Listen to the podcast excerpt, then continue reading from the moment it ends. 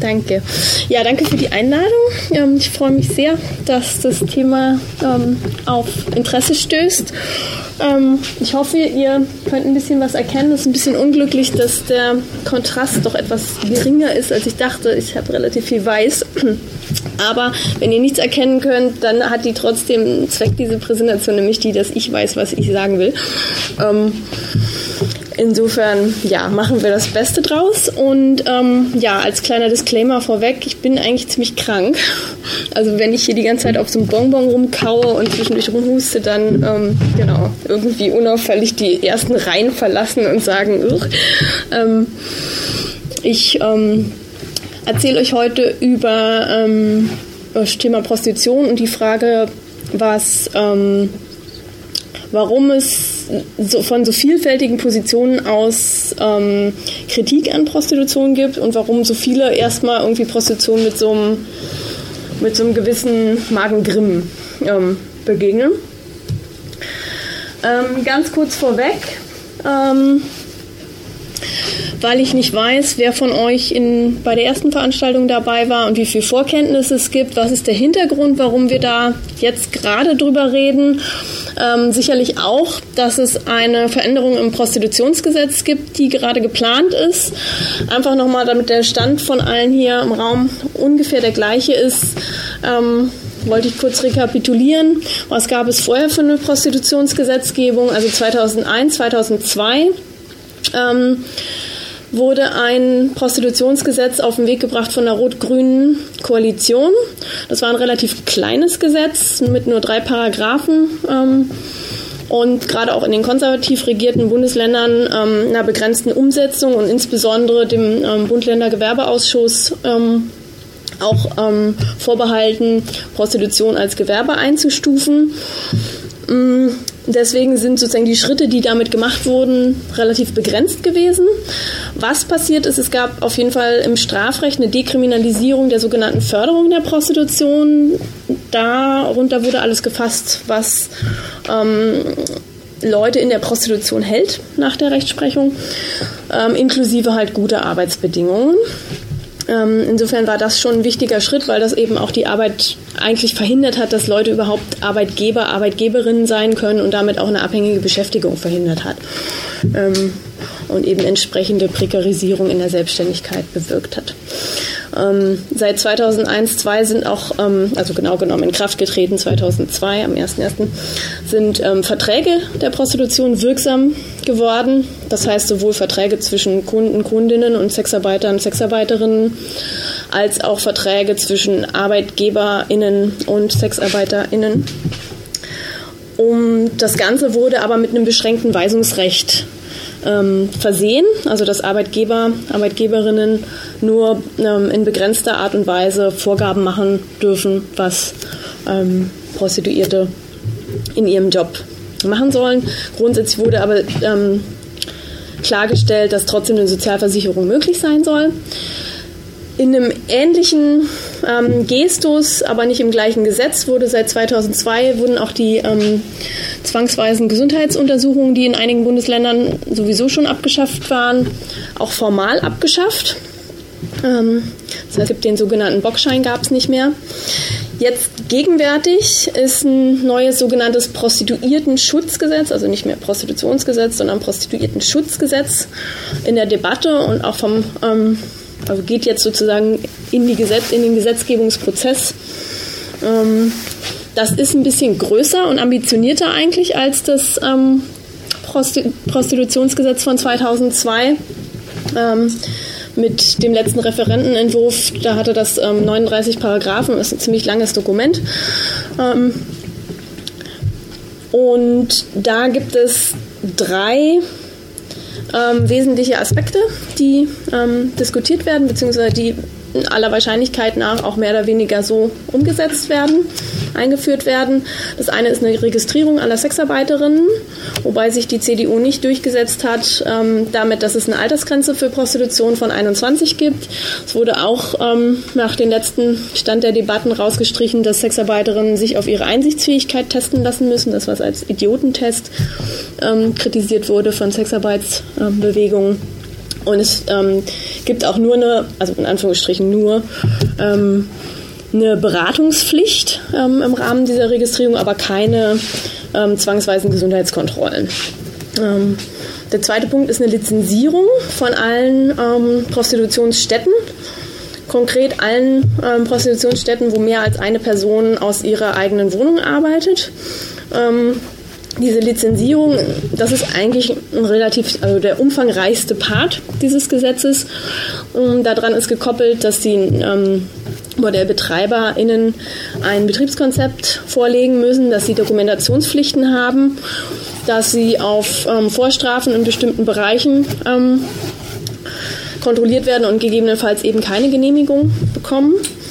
Ähm, dass es werden bestimmte Mindeststandards ähm, festgelegt, wie zum Beispiel, dass die ähm, Räume, die für Prostitution genutzt, nicht zum Übernachten genutzt werden dürfen. Ähm, und getrennte Toiletten und so weiter ausgewiesen werden müssen. Und es kann aber, und ich denke, das ist eigentlich der Part, der fast am wichtigsten ist und ähm, also fast am bedrohlichsten, sage ich mal, ähm, es kann aber die zuständige Behörde, und das wird dann je nach Bundesland ein bisschen unterschiedlich sein, aber es hat sich jetzt schon herausgestellt, dass die Polizeien zum Teil relativ starken Druck gemacht haben, dass sie das machen wollen, dass es nicht die Gewerbeämter ähm, machen sollen. Jedenfalls die zuständigen Behörden können Mindeststandards hinaus, die im Gesetz festgeschrieben sind, das sind nur relativ wenige, ähm, Bedingungen festlegen, die einen ganz, ganz weiten Bereich abdecken. Also vage formuliert Schutz der Sexarbeiterinnen, Schutz der Kunden, Kundinnen, ähm, Schutz auch der Anwohnerinnen, ähm, der Jugend und so weiter. Ähm, also da ist wirklich sozusagen ein Bereich, wo, wo ganz, ganz viel, ganz, ganz lokal dann nochmal geregelt wird. Ähm, wo sich ja das Sexgewerbe, wenn das so verabschiedet wird, ganz schön umgekrempelt wird. Die Lizenzen, also die, die ähm, Genehmigungen für Bordelle werden auch grundsätzlich nur temporär vergeben. Ähm, und ja, wie ich schon gesagt habe, ähm, das ähm, gab den Lobbyismus, dass es eben nicht die Gewerbeämter machen sollen. Damit geht auch einher, dass es eben nicht im Gewerberecht verankert ist, sondern eben eigenes Gesetz ist. Als dritten Punkt ähm, wird es, wenn das so kommt wie vorgesehen, eine Kondompflicht geben. Ähm, auch ein Verbot für Sex, für ähm, bezahlten Sex ohne Kondom zu werben ähm, und sogenannte Flatrate- und Gangbang-Konzepte ähm, sollen ausgeschlossen sein. Zusätzlich wird ähm, gegenwärtig noch so eine Art freier Kriminalisierung Leid diskutiert. Das heißt keine Kriminalisierung von allen Freiern, also nicht ähm, ein Verbot der Nachfrage nach Prostitution, wie es in Schweden zum Beispiel umgesetzt wurde, sondern ähm, Anführungsstrichen nur von Kunden, Kundinnen, die und wie immer das dann nachgewiesen werden würde, wissentlich die Dienste von Menschen ähm, in Anspruch nehmen, die ähm, als Opfer von Menschenhandel gelten müssen. Ja, das sind so die Veränderungen, die es gibt. Sorry. Das wird heute noch ein bisschen so weitergehen. Ähm, die Alternative wäre gewesen, nicht zu kommen. Ähm, ja, genau. Also grundsätzlich 2002, ne, das Prostitutionsgesetz der rot-grünen Regierung, da gab es relativ viele, die waren damals da schon nicht mit glücklich, insbesondere die CDU. Ähm, Leute, die schon immer gegen Prostitution waren, wie Alice Schwarzer. Ähm, und als 2013 das in den Koalitionsvertrag aufgenommen wurde oder in die Verhandlungen, gab es etliche Akteure, die dann da auch nochmal ähm, sich stark gemacht haben zu diesem Zeitpunkt. Ähm, insbesondere Alice Schwarzer mit einem Buch über Prostitution und einem Aufruf, der ähm, in der Emma publiziert wurde, mit der Forderung nach der Abschaffung der Prostitution und Einführung des schwedischen Modells. Es gibt auch diverse NGOs im Bereich ähm, der ähm, Themen Menschenhandel und Prostitution, insbesondere La Strada, äh, Sabine Constable und von Solvodi, Lea Ackermann, die schon sehr lange immer wieder ähm, gesagt haben, dass sie mit Prostitution mehr oder weniger an und für sich ein Problem haben und insbesondere eben der, dessen, mit dem, was sie als Armutsprostitution ähm, zunehmend identifizieren. Mhm. gibt noch weitere, die ein Bauchgrimm mit Prostitution haben. Das ist das Ehepaar Braun. Die kommen in Alice Schwarzers Buch ähm, vor unter dem Titel Hilfe, mein Mann geht ins Bordell. Ähm, also auch betrogene Ehefrauen mh, reihen sich sozusagen in das illustre, in den illustren Reigen der Prostitutionsgegnerinnen ein. Auch im Buch von Alice Schwarzer vertreten Initiativ lokale Initiativen gegen ein Bordell. Das ist jetzt eine fiktive Initiative, die kommt im Tatort vor. Ähm, die reale in Marburg ähm, heißt ähm, BI gegen, also Bürgerinitiative gegen Bordell. Und das ist eben insofern beachtlich.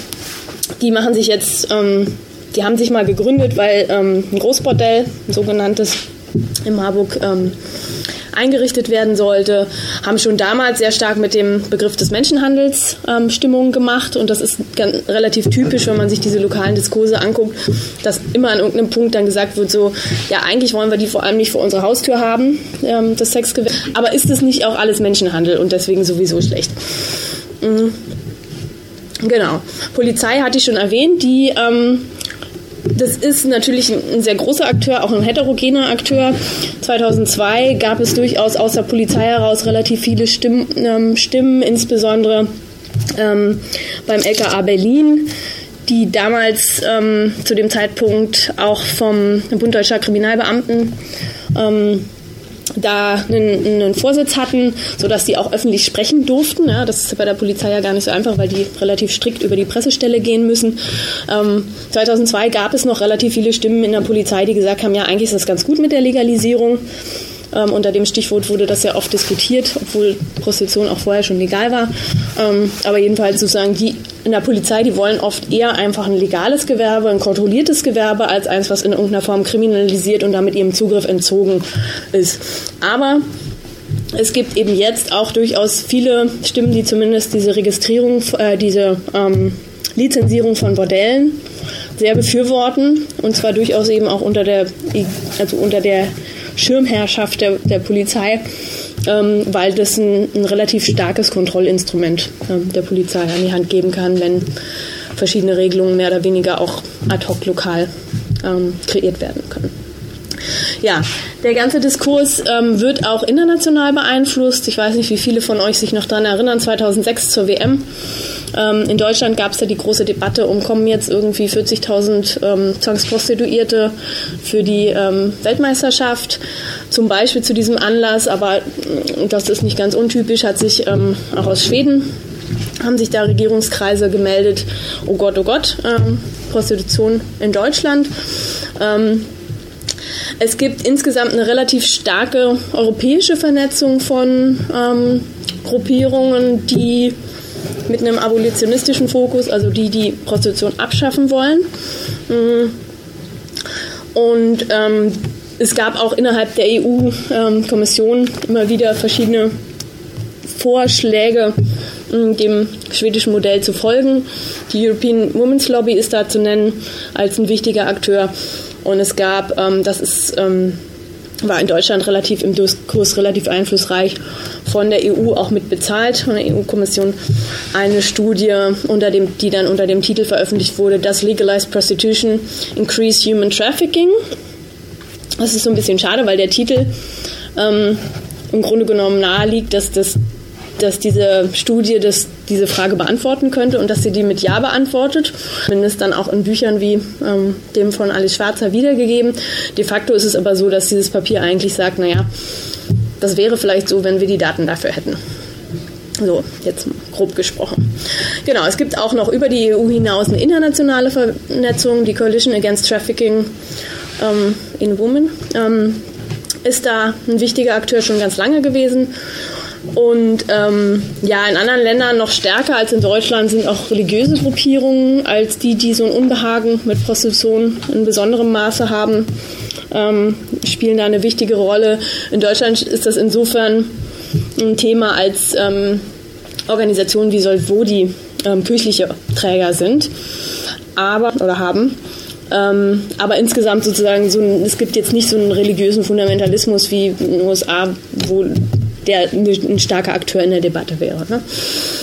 Genau, also um es nochmal zusammenzufassen, also es gibt sozusagen verschiedene Argumente gegen Prostitution auch. Also die einen sagen, es ist unmoralisch gegen unsere, was auch immer, religiösen oder bürgerlichen Vorstellungen. Dann sagen, wir wollen es vor allem nicht bei uns vor der Haustür haben, not in my backyard, NIMBY. Ähm, andere sagen, Hilfe, mein Mann geht ins Bordell. Und ähm, Prostitution wird aber auch immer wieder als ähm, gegen die Würde der Frau ähm, verstoßend wahrgenommen. Ähm, immer wieder, also zunehmend seit den 2000er Jahren, ist das Thema Menschenhandel und inzwischen wird es unter dem Stichwort Armutsprostitution oft diskutiert, ähm, sehr groß geworden. Und es gibt auch immer wieder diese Bedenken darum, ja, aber das ist ja sowas Intimes, ja. Und ich sage mal jetzt hier so für einen Kontext von einer linken ähm, Organisation, die einlädt, denke ich mal, müssen wir uns mit den ersten drei Positionen nicht so wahnsinnig viel beschäftigen, weil ich glaube, da gibt es relativ schnell einen Konsens, dass so eine ähm, bürgerliche Ablehnung von Prostitution ähm, hier nicht geteilt wird. Aber an den unteren Argumenten, da ist ja durchaus, ich sag mal, da steckt was drin. Ja? Also ich würde sie nicht so formulieren, ähm, aber das sind ja durchaus Aspekte, mit denen kann man sich mal auseinandersetzen. Ähm, und ja, also wenn man sich das mal so anguckt, ähm, ich würde eben sagen, sozusagen so wie die Argumente formuliert sind, Prostitution per se gegen die Würde der Frau oder alles Menschenhandel, alles Armutsprostitution oder oh Gott, oh Gott, wie intim, so ist es ein bisschen verkürzt. Ja? Also sozusagen dieses, diese sehr starke ablehnende Haltung gegenüber Prostitution. Grundsätzlich kann ich aber ein paar Punkte, die da drin stecken, verstehen. Und was ich jetzt machen will, sozusagen, ähm, heute ist so ein bisschen mit Marx und Foucault gegen, gegen die konservativ-feministischen Argumente ähm, zu sprechen, trotzdem aber die Punkte Geschlechter, also die da drin stecken, ne? Geschlechterverhältnisse, Kapitalismus, Migration, Sexualität ähm, ernst nehmen. Ähm, und ich werde es gleich nochmal ein bisschen ausführen, aber ich denke, dass wir sozusagen wegkommen müssen von so einem per se gegen die Würde der Frau verstoßen zu einem Verständnis von, wie wird Prostitution eigentlich auch in unserer Gesellschaft ausgegrenzt. Ähm, dass wir statt Menschenhandel und Armutsprostitution zu thematisieren, wie wir über Kapitalismus und Migrationsregime reden sollten. Und dass wir, wenn wir über Intimität reden, immer auch die Besonderung von, also das als Besondersstellen von Sexualität in unserer Gesellschaft im Hinterkopf haben müssen und ähm, sozusagen ähm, das Sexualitätsdispositiv oder die Vermachtetheit von Sexualität ähm, im Kopf haben müssen. Was ich damit meine, ganz konkret, oh Gott, da könnt ihr ja gar nichts erkennen. Hm, das ist jetzt schade. Naja, egal.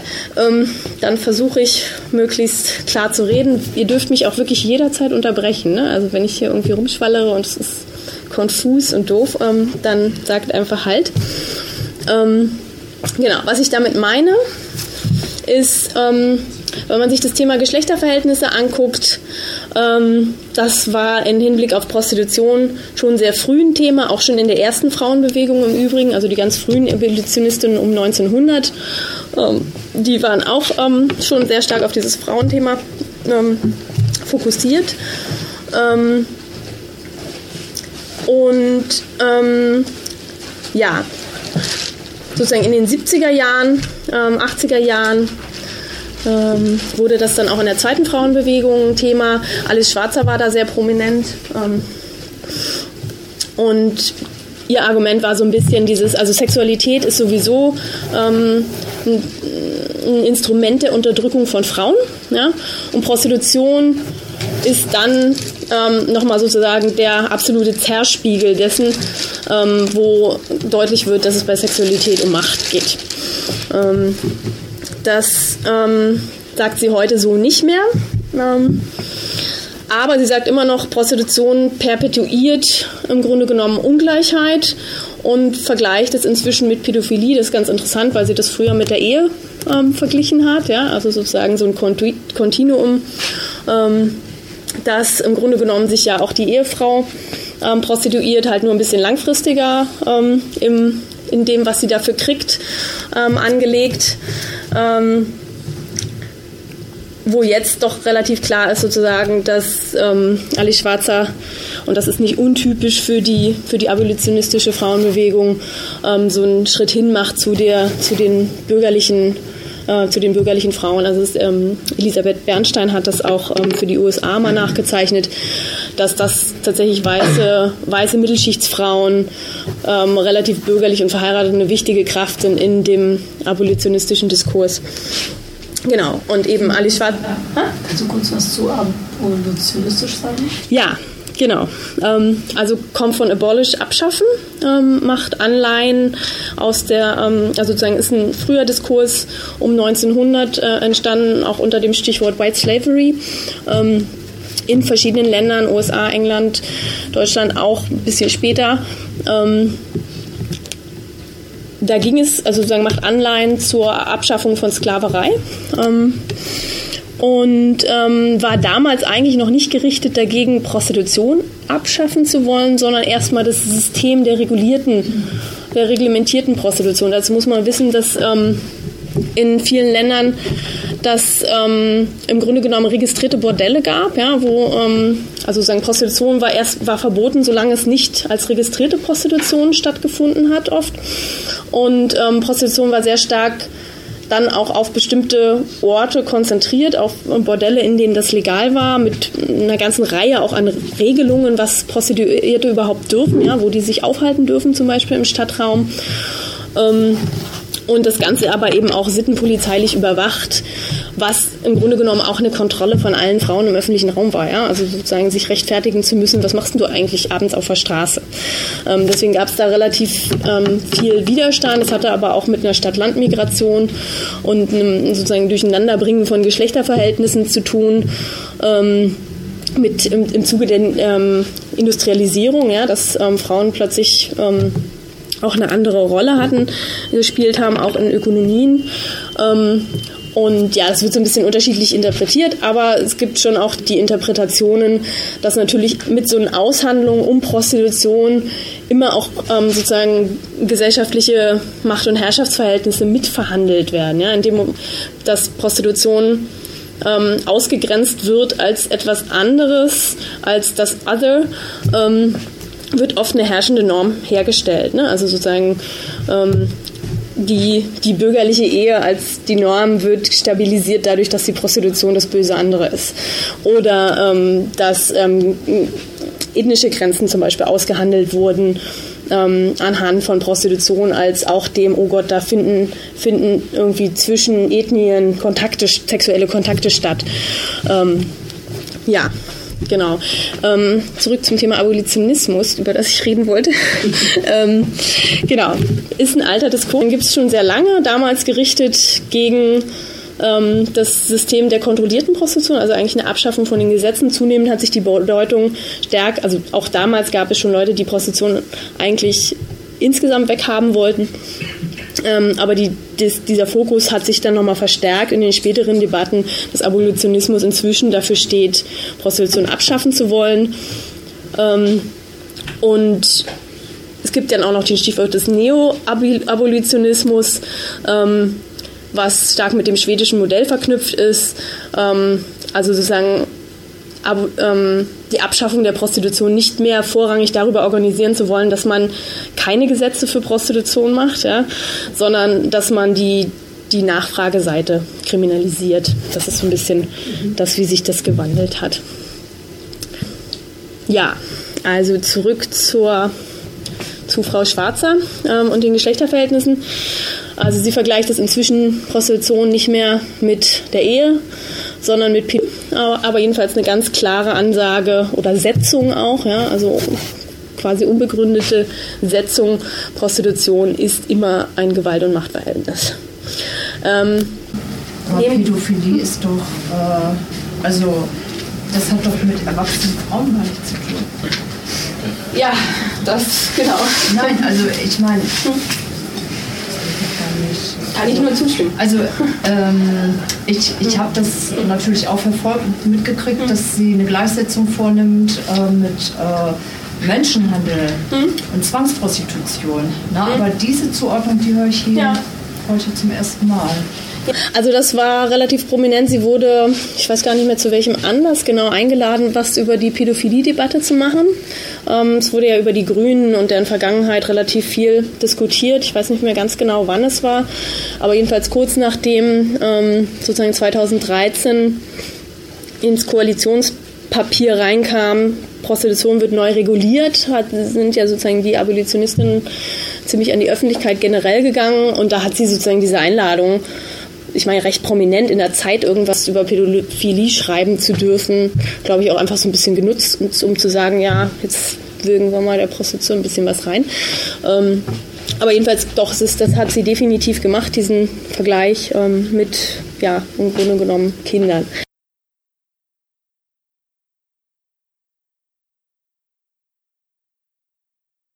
Ähm, Geschlechterverhältnisse ähm, in der politischen Debatte.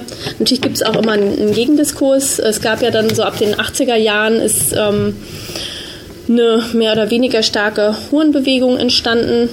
Ähm, die haben relativ stark gemacht, dass ähm, Machtverhältnisse in der Prostitution stark durch die Stigmatisierung und Kontrolle von Prostitution entstehen und weniger durch Prostitution an und für sich. Ähm, es gab aber auch, das ist jetzt ein Bild von Pike Biermann, ähm, sozusagen so, ein, so, eine etwas Überspitzung Prostitution ähm, bisweilen so eine Art fast schon Avantgarde-Position zuzuweisen, ähm, also als Speerspitze im Kampf gegen das Patriarchat. Ähm, weil eben Prostituierte schon im Hier und Jetzt sozusagen diese Normen, ähm, diese herrschenden Geschlechternormen unterwandern. Ähm, das finde ich nicht grundsätzlich falsch. Ich finde, man darf es nur nicht essentialisieren im Sinne von Prostitution ist immer und an und für sich feministisch. Das ist kein Beruf, ja. Ähm, und es hängt eben immer sehr stark von der gesellschaftlichen Wertung ab, wie es wirkt. Ja. Also im Moment würde ich eher sagen, nicht weil Prostitution schlecht ist, aber weil Prostitution so abgewertet ist, stabilisiert es eher herrschende Normen, ja. Ähm, Genau. Und ähm, ja, die gegenwärtige ähm, Hohenbewegung, würde ich sagen, äußert sich gar nicht so wahnsinnig viel zu Geschlechterverhältnissen. Da stehen einfach andere Themen ein bisschen im Vordergrund. Ähm, was aber, also ne, muss man immer vorsichtig sein mit so einer Kritik. Ich will auch niemandem vorschreiben, was er oder sie sagen soll. Ähm, aber es ist ein bisschen schade, weil dadurch ähm, erscheint so ein bisschen der Diskurs der Abolitionistinnen als der feministische Diskurs, was natürlich so nicht stimmt. Und es gibt auch in der Wissenschaft ähm, relativ viele po Positionen, die durchaus feministische, äh, also generell machtkritische Argumente machen und darunter eben auch feministische. Ähm, eins hatte ich schon angedeutet, Prostitution als Aushandlungsfeld für gesellschaftliche für weitere gesellschaftliche Fragen, äh, insbesondere eben Geschlechterverhältnisse zu begreifen. Ähm, das ist ein, ein relativ wichtiger Teil der feministischen Analyse. Ähm, und grundsätzlich aber auch sozusagen Prostitution als ähnlich mit anderen ähm, abgewerteten Frauenberufen ähm, sich anzugucken und die Arbeitsbedingungen entsprechend anzuschauen. Ähm, ja, sozusagen, das war so der eine Punkt, ne, wo ich sagen würde, da, da hat dieses Bauchgrimmen ja durchaus auch eine, eine gewisse Berechtigung. Also Prostitution wird doch einfach überwiegend von Frauen für Männer und vor allem überwiegend für Männer ausgeführt. Ähm, nicht ausschließlich, das, ich, finde, man darf es auch wirklich nicht vergessen, dass es sowohl männliche ArbeiterInnen gibt als auch weibliche Kundinnen. Ähm, oh, männliche Arbeiterinnen. Ja, ähm, gut. Ähm, und dass es auch noch alle möglichen Geschlechter dazwischen gibt, ne? oder daneben oder gar nicht zugeordnet. Das also fällt manchmal ein bisschen hinten runter, aber jedenfalls, das, das ist ja schon ein wichtiger Punkt, ne? dass tatsächlich, ähm, weil Prostitution stark stigmatisiert ist in der Gesellschaft, weil es ein, ähm, weil man doch irgendwie ohne große formale Zugangsbarrieren, ja, also emotionale Zugangsbarrieren mag es viele zu Prostitution geben, aber formale gibt es relativ wenig, ähm, weil man relativ leicht so in der Prostitution arbeiten kann, wenn man eigentlich fast nichts hat. Ähm, ist es natürlich schon ähm, klassisch ein, ein Frauenberuf, ähm, der auch viel von Migrantinnen ausgeführt wird. Ähm, und ich finde, das, das ist schon was, was man immer ein bisschen mitdenken muss. Ähm, genau. Das zweite Thema, was ähm, im abolitionistischen Diskurs ähm, behandelt wird als Menschenhandel, wo ich eben gesagt habe, naja, das würde ich lieber unter den Stichworten Kapitalismus und Migrationsregime verhandeln. Ähm, dass ähm, ja, das hat ja auch eine, eine wichtige Berechtigung grundsätzlich, ähm, zumindest die Fragen, die damit aufgeworfen würden, vielleicht nicht unbedingt, wie sie aufgeworfen werden. Also da auch nochmal der abolitionistische Diskurs ähm, macht so eine Gleichsetzung oder so eine, so eine, hat so eine starke Tendenz der Vermischung von Prostitution und Menschenhandel oder eben zunehmend wird es Armutsprostitution genannt. Ähm, während umgekehrt der Sexarbeitsdiskurs ähm, eine Tendenz hat zu trennen, ganz klar, zwischen einer selbstbestimmten oder auf Englisch voluntary ähm, Prostitution und ähm, einerseits und Menschenhandel andererseits. Und ich denke, das ist beides auf eine Art verkürzt. Ne? Also weder Weder kann man sagen, das ist alles immer nur Zwang, ja, weil in dem Moment, wo man sagt, ja, Prostitution ist eh schon per se Zwang, da muss man auch nicht mehr fragen, wo kommt denn die Macht eigentlich her? Ja, und da muss man auch nichts mehr an den Bedingungen, die diese Machtverhältnisse produzieren, verändern. Ähm, umgekehrt ist natürlich kein Beruf jemals vollständig selbstbestimmt im Kapitalismus. Ja? Ähm, das heißt, es ist eher ähm, ein Kontinuum, dass wir alle unter mehr oder weniger großen Zwängen arbeiten. Ähm, Genau. Ähm, und trotzdem, also sozusagen, ich glaube, da, da ist einfach ein, ein, großes Problem, wo auch dieses Unbehagen gegenüber Prostitution herkommt, weil im Mediendiskurs das so stark polarisiert wird. Ne? Entweder alles Menschenhandel oder, ach, ist doch prima selbstbestimmt. Ähm, würde ich auch sagen, muss man ein bisschen vorsichtig sein, dass dem Sexarbeits, ähm, den Sexarbeitsbewegungen und ähm, den Alliierten ähm, vorzuwerfen, weil das auch was ist, was ganz systematisch durch den Mediendiskurs produziert wird. Ähm, also ich habe das jetzt mal genannt ähm, Opfercouch. Ähm, damit meine ich, wenn ihr so Talkrunden kennt, ja, dann ist ja irgendwie oft so, so eine Expertenrunde, da sitzen dann irgendwie so ein paar Politiker, Politikerinnen. Ähm, meistens keine Wissenschaftler, sondern irgendwelche noch ein Psychologe oder ein BWLer oder irgendwie sowas. Und die sitzen irgendwie in so einer Runde und dann gibt es manchmal noch irgendwie so eine extra Couch, ähm, wo dann zum Beispiel irgendeine Hartz-IV-Empfängerin sitzt, irgendjemand gesellschaftlich marginalisiert ist, nicht selten, ähm, der die dann mal so drei Minuten über sein persönliches, sein ihr persönliches Schicksal reden darf. Ähm, das meine ich mit der Opfercouch. Ich weiß nicht, wahrscheinlich gibt es in Medienwissenschaften dazu für irgendeinen schicken Fachbegriff. Ähm, und ich würde eben sagen, Sexarbeiterin die werden nicht auf der Opfercouch wirklich platziert, aber die werden in diesen Talkrunden und auch in den Medien behandelt, als würden sie darauf sitzen. Also es ist so ganz typisch, dass sie schon so anmoderiert werden. Ja? Also ihnen wird schon so in den Mund gelegt, so von wegen, das ist die Johanna Weber und ähm, die sagt ja, dass die meisten selbstbestimmt arbeiten und ihr geht es ja auch ganz gut mit ihrer Arbeit und so. Ne? Und, und dann, dann, ja, und dann erzählen, ne? und dann dürfen die mal so ein bisschen erzählen, ja, und sie haben ja auch gesagt, dass es ihnen ganz gut geht und, und dass sie relativ selbstbestimmt arbeiten ja, dann dürfen die kurz reden. Und dann irgendwann macht es so ein, so ein Shift irgendwie in der Debatte.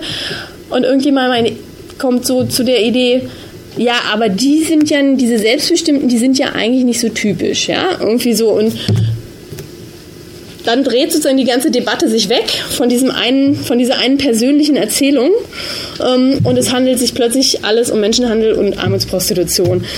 Ähm, und das ist halt eine schwierige Rolle, ne? weil irgendwie sozusagen mit einem Gewerkschafter, Gewerkschafterin zum Beispiel, da muss man ja auch sagen, das sind auch oft irgendwie weiße, deutsche, ähm, oft Männer, die ganz wenig, ne? also wobei man sagen muss, die Gewerkschaften repräsentieren ja sowieso vor allem die Kernbelegschaften und nicht unbedingt irgendwelche besonders prekarisierten Arbeiter und Arbeiterinnen.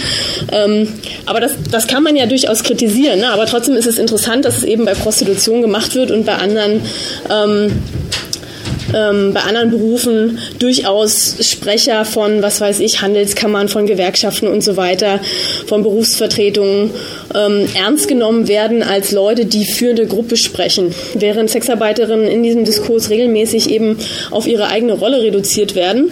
Ja, und dann ist es nun mal schwierig, weil diejenigen, die am allerprekärsten sind, sind in der Regel nicht so, ähm, ähm, haben auch gar nicht die Zeit, sich so zu organisieren, ja, oder auch ähm, sozusagen ähm, sind nicht die, die dann als allererste in diesen Talkrunden landen, weil obwohl es durchaus Versuche gibt, das stärker einzubinden. Ähm, ja, also es gibt eine, ich glaube, es gibt wirklich so eine systematische ähm, Reduzierung von Sexarbeiterinnen auf ihre eigene Erfahrung. Ne? Also auch zum Beispiel hier die, dass wir dann in jedem Zeitungsartikel erstmal erfahren, dass ähm, Undine irgendwie ein Diplom in Physik hat und was weiß ich. Ne? Also sozusagen, ähm, das würde man ja irgendwie mit einem Gewerkschafter auch nicht machen, immer so eine persönliche Geschichte daraus machen. Ähm, also insofern, ja, es gibt, ein, es gibt ein Problem, auch mit einem Diskurs, der für die Rechte von Sexarbeiterinnen eintritt. Man muss aber ein bisschen vorsichtig sein, damit es sozusagen den Sexarbeitsbewegungen anzulasten. Ähm, genau. Zurück zum Thema Menschenhandel.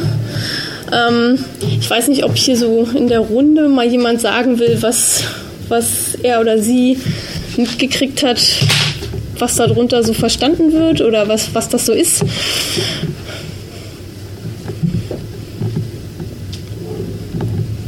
Heißt das Menschenhandel? Ja? Frauen unter äh, falschen äh, Versprechen, also zum Beispiel äh, Bulgarien, sagen wir mal, ähm, äh, ein Job hier vermittelt wird, sagen wir mal äh, in einem Haushalt, äh, in der, ja, im Haushalt und ähm, dann kommen die Frauen hier an und sie haben dann aber keinen Job, äh, äh, Kinderversorgung und so weiter und äh, äh sondern äh, finden sich im Bordell wieder. Da werden dann die Papiere den Frauen weggenommen und sie sind ausgeliefert. Genau. Ähm, das sind sozusagen so die ganz wichtigen Stichworte, also Migranten möglicherweise in irgendeiner Form geschleust, unter falschen Versprechungen hingelockt ähm, dann unter physischer, psychischer Gewalt zur Prostitution gezwungen. Das ist sozusagen das, wie Menschenhandel im Mediendiskurs ähm, in der Regel definiert wird. Ähm, und ich wollte einfach nochmal darauf hinweisen, also da, da ist auf jeden Fall ganz klar wichtig, es gibt so, ach, ihr könnt da echt gar nicht sehen, naja gut, ähm, gibt so diese ganz definitiv diese Idee von, von es gibt irgendeine Form von Täuschung oder Zwang, ja, also sozusagen die Idee, ein Vertrag wird im Grunde genommen gebrochen und ähm, ja, also es wird ganz klar an Migration gekoppelt im, im, Mediendiskurs und eben an dieses Thema der physischen oder psychischen Gewalt, also von der individuellen Gewalt. Ähm, ich würde sagen, Menschenhandel ist sowas, ähm, das könnte man als äh, Lehrer signifikant bezeichnen. Damit ist gemeint Konzepte, die ähm, um hegemonial, also das heißt in der Gesellschaft dominant und von vielen akzeptiert zu werden, mit besonders vielen Bedeutungen aufgeladen werden. Ähm, also eben damit sich da möglichst viele Interessen ähm, drunter zusammenfinden. Meistens normativ sehr, sehr positive Konzepte. Also in dem Fall wäre das Positive dann dieses, niemand ist dagegen, Menschenhandel zu bekämpfen, niemand ist für Menschenhandel. Ähm, und ähm, ja, aber sozusagen durch diese, durch diese starke moralische Aufladung und ähm, sozusagen diese, diesen Versuch darunter, viele Interessen zu vereinen, ähm, wird, werden die Konzepte eben sehr groß und sehr breit und sehr ähm, undefiniert ähm, entleert, sozusagen. Ähm, ich wollte insbesondere noch mal darauf hinweisen, dass es einfach einen unglaublichen Widerspruch gibt zwischen dem, wie Menschenhandel in den Medien ähm, dargestellt wird und dem, was es im deutschen Strafrecht ist. Also im Strafrecht ist Migration keine Voraussetzung. Es können auch deutsche ähm, Opfer von Menschenhandel werden. Es ist auch kein Grenzübertritt notwendig oder so. Ähm, und auch kein Verkauf einer Person. Also es gibt einmal den Menschenhandel zum Zweck der Ausbeutung der Arbeitskraft, ähm, den Paragraphen, Paragraph 233 StGB. Ähm, da gibt es im Wesentlichen zwei Kriterien, die erfüllt sein müssen. Also das eine ist eine Ausnutzung einer Zwangslage oder einer sogenannten Hilflosigkeit, die mit dem Aufenthalt in einem fremden Land verbunden ist. Ähm, und das andere ist, dass Leute dann in, mit unter Ausnutzung dieser Zwangssklaverei, Leibeigenschaft, Schuldknecht, Schuldknechtschaft ähm, verstanden werden oder in einem sogenannten auffälligen Missverhältnis zu ähm, Arbeitsverhältnissen anderer Arbeitnehmerinnen in einem ähnlichen Bereich ähm, stehen. Das ist das eine, also sozusagen für Arbeit ganz allgemein. Dann gibt es noch einen eigenen Paragraph, das ist auch der ältere, für Prostitution, Paragraph 232 inzwischen vom ähm, StGB, Menschenhandel zum Zweck der sexuellen Ausbeutung.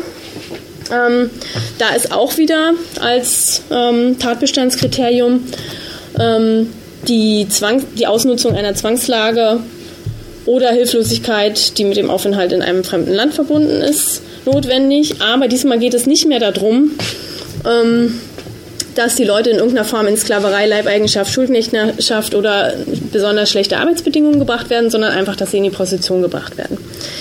Und als drittes gibt es noch, das ähm, bezieht sich auf beide, also gibt es in beiden Paragraphen einen ähnlichen Passus, ähm, dass bei Leuten unter 21 Jahre auch dieses Kriterium der Zwang, von Zwang und Hilflosigkeit wegfallen kann. Was de facto dann bei Prostitution heißt, ähm, das ist fast schon der alte ähm, Tatbestand der Förderung der Prostitution. Ne? Also irgendwie in Prostitution gebracht, nicht unter Ausnutzung einer Zwangslage und auch nicht in schlimme Arbeitsbedingungen. Ähm, das sind beides keine Kriterien. Ähm, genau. Und warum ich jetzt sozusagen dieses etwas längliche ähm, diese etwas länglichen Ausführungen zum Thema Recht gemacht habe, ist, weil ähm, meine These wäre sozusagen, wenn wir oder warum so viel über Menschenhandel und Prostitution geredet wird, ist es zum einen eben, weil Leute ein Unbehagen mit Prostitution haben und weil es irgendwie schon eine lange Tradition von Prostitutionsgegnerschaft, Gegnerinnenschaft aus verschiedenen Gründen gibt. Zum anderen glaube ich aber, dass unsere Gesellschaft anhand dieses Themas auch die Neoliberalisierung von Arbeitsverhältnissen ähm, diskutiert. Also in dem Maße, ne, also mit EU-Osterweiterung und ähm, generell sozusagen der fortschreitenden Prekarisierung von Arbeit ähm, und Globalisierung werden Arbeitsverhältnisse in, auch in Deutschland normaler wieder. Ähm, die zum Teil wirklich nur sehr begrenzt irgendwie den Vorstellungen entsprechen, ähm, die Leute mit ihrem Gewissen vereinbaren können. Und ich würde eben sagen, gerade weil bei sozusagen bei, bei Prostitution es so eine, so eine klare Ablehnung bei vielen gibt, ja, oder so ein, oh Gott, nee, das kann ja auf keinen Fall gut sein und wenn man da irgendwie unter Zwang reingebracht wird und um Gottes Willen, ähm, ist es halt leichter darüber zu diskutieren, ähm, als wirklich abzufinden wir denn eigentlich wirklich was als Sklaverei, Leibeigenschaft, Schuldknechtschaft oder ein, inakzeptables ähm, ein Arbeitsverhältnis, was im Missverhältnis zu Arbeitsbedingungen steht. Und ich würde sagen, dass sozusagen dieser Menschenhandelsdiskurs tatsächlich geeignet ist, neoliberale Arbeitsverhältnisse oder eine Neoliberalisierung von Arbeitsverhältnissen ähm, zu legitimieren, weil schon in diesem ganzen Diskurs, ne, die, die, ähm, das Argument macht auch Elisabeth Bernstein, ähm, in diesem ganzen Diskurs eigentlich. Hm? Oh, ich habe das Kabel bewegt. Äh, ja. So. Ähm, also sozusagen in dieser Rede von Frauen, meistens geht es ja da um Frauen in, in dem Diskurs, ähm, werden, wollen eigentlich als Au-pair arbeiten, wollen in der, was weiß ich, im Haushalt arbeiten, wollen als Kellnerin arbeiten, werden dann aber unter, also, ne, unter diesen falschen Versprechungen gelockt, dann in die Prostitution gezwungen. Ähm, in diesem Diskurs erscheint ja quasi jeder andere Job, der nicht Prostitution ist, als okay. Ähm, und ja, ich denke, das ist sozusagen was, was man als wichtigen Aspekt im Hinterkopf haben will, wenn man über dieses Thema ähm, Menschenhandel, ähm, Armutsprostitution etc. redet. Und ich würde eben vorschlagen, deswegen diese Begriffe eher mit großer Vorsicht zu benutzen, ja, Menschenhandel und Armutsprostitution und eher wirklich, und das wird meiner Meinung nach zu wenig gemacht in der Debatte um Prostitution, über ähm, kapitalistische Erwerbsarbeit und Migrationsregime zu reden. Ähm, Oh, das ist schon ganz schön fortgeschritten, die Zeit. Ähm, ich will es nur mal ganz kurz ähm, anhand von zwei Aspekten ähm, aufzeigen. Ähm, ich glaube, dass sozusagen so ein Diskurs über Kapitalismus und Migrationsregime helfen kann, ähm, diesen Individualis die individualisierte Thematisierung von Gewalt, ähm, die so vorherrschend ist im abolitionistischen Diskurs und, äh, und allgemeiner in den Medien ähm, ein bisschen zurückzudrängen. Also es ist schon sehr auffällig, ne? Also sozusagen das Stichwort Armutsprostitution, da würde man ja denken, ja klar, wenn man irgendwie Armutsprostitution als Diagnose, als Problem feststellt, dann müsste man irgendwie Armut abschaffen. Ja. aber die Logik ist ja, äh, oh Gott, es gibt Armutsprostitution, lass uns mal die Prostitution abschaffen. Ähm, und ich glaube, das hat schon auch damit zu tun, dass eben über Armut geredet wird und nicht über Kapitalismus. Also sozusagen, dass nicht, nicht grundsätzlich ja darüber nachgedacht wird, welche strukturellen Bedingungen stecken denn dahinter, warum Leute in prekäre Verhältnisse geraten. Ne? Und ähm, es gibt auch eine ähnliche Individualisierung, dass eben eher von so einer individuellen, persönlichen Gewalt, physisch, psychisch, ähm, durch den den männlichen, das sind ja auch oft Frauen, äh, Menschenhändler geredet wird, als zu sehen, dass es einfach eine, also ich finde es auch nicht schön, ja, wenn ich höre irgendwie, und das ist echt, das ist ja jetzt nicht total, nicht alle Argumente sind erfunden von den Abolitionisten. Es stimmt einfach, dass es Leute gibt, die für 5 Euro auf den Straßenstrich einblasen, ja. Ähm, da denke ich auch so, ja, die haben, also, und das weiß, es gibt ja auch Leute, die dazu forschen und die durchaus auch sagen so, nee, und die finden das auch nicht prima, ja, in so eine Arbeits Arbeitsbedingungen zu stecken. Und andererseits ist es so zynisch. Es gibt einfach so einen unmittelbaren Zusammenhang zwischen dem, dass Leute solche Arbeitsbedingungen in Kauf nehmen ähm, und dem, dass zum Beispiel der, ähm, Leute, die nicht aus Deutschland kommen, aus einem europäischen Land, äh, Südosteuropa zum Beispiel, dass sie hier keinen Zugang zu, zu, Sozialleistungen haben. Ja, also sozusagen, das sind, deswegen finde ich, man muss immer die Migrationsregime mitdenken.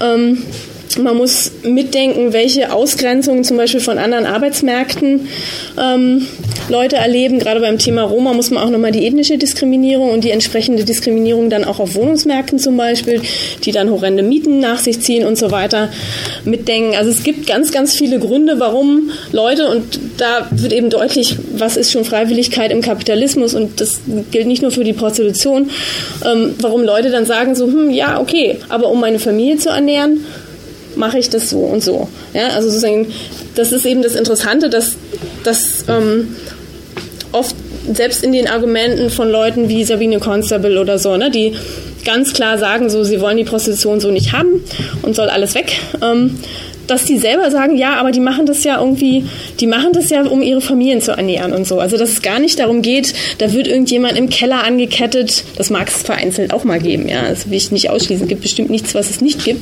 aber dass es nicht darum geht, dass irgendjemand so einer, so einer individuellen Gewalt so sehr ausgesetzt ist, sondern dass es wirklich einfach strukturelle Zwänge sind. Und an denen, denke ich, die müssten wir mehr thematisieren und an denen müssen wir auch ansetzen. Ich finde auch, dass man die Begriffe einfach ja. teilen muss. Dass ähm, eine unfreiwillige Prostitution ist letztlich keine Prostitution, sondern es ist Vergewaltigung und Misshandlung. Und das hat überhaupt nichts mit Prostitution zu tun. Und das ist auch strafbar. Das ist total einfach. Und, und das durcheinander zu bringen, ist mhm. einfach illegitim, meiner Meinung nach. Das mhm. ähm, macht ja. einfach schwieriger. Nee, auf jeden Fall. Aber ich würde trotzdem auch sagen, aber auch eine klare Trennung ist auch schwierig. Ne? Also sozusagen, ich finde die Begriffe Freiwilligkeit und Unfreiwilligkeit im Hinblick auf Arbeit im Kapitalismus ist eine schwierige Sache. Zustimmung im Kapitalismus findet immer statt, äh, wie Marx das gesagt hat, der Arbeiter ist ähm, frei von Produktionsmitteln. Ja? Also sozusagen unter den Bedingungen also seine Arbeitskraft müssen. Ja. ist auch keine Arbeit, die ja. irgendjemand gerne und freiwillig macht. Ja. Ähm, Genau, und ich denke eben, wir müssten dann auch tatsächlich mehr über Arbeitsbedingungen reden, weil das ist auch auffällig, wenn man sich so anguckt, die Debatte jetzt um das Prostitutionsgesetz oder das Prostituierten-Schutzgesetz genau genommen.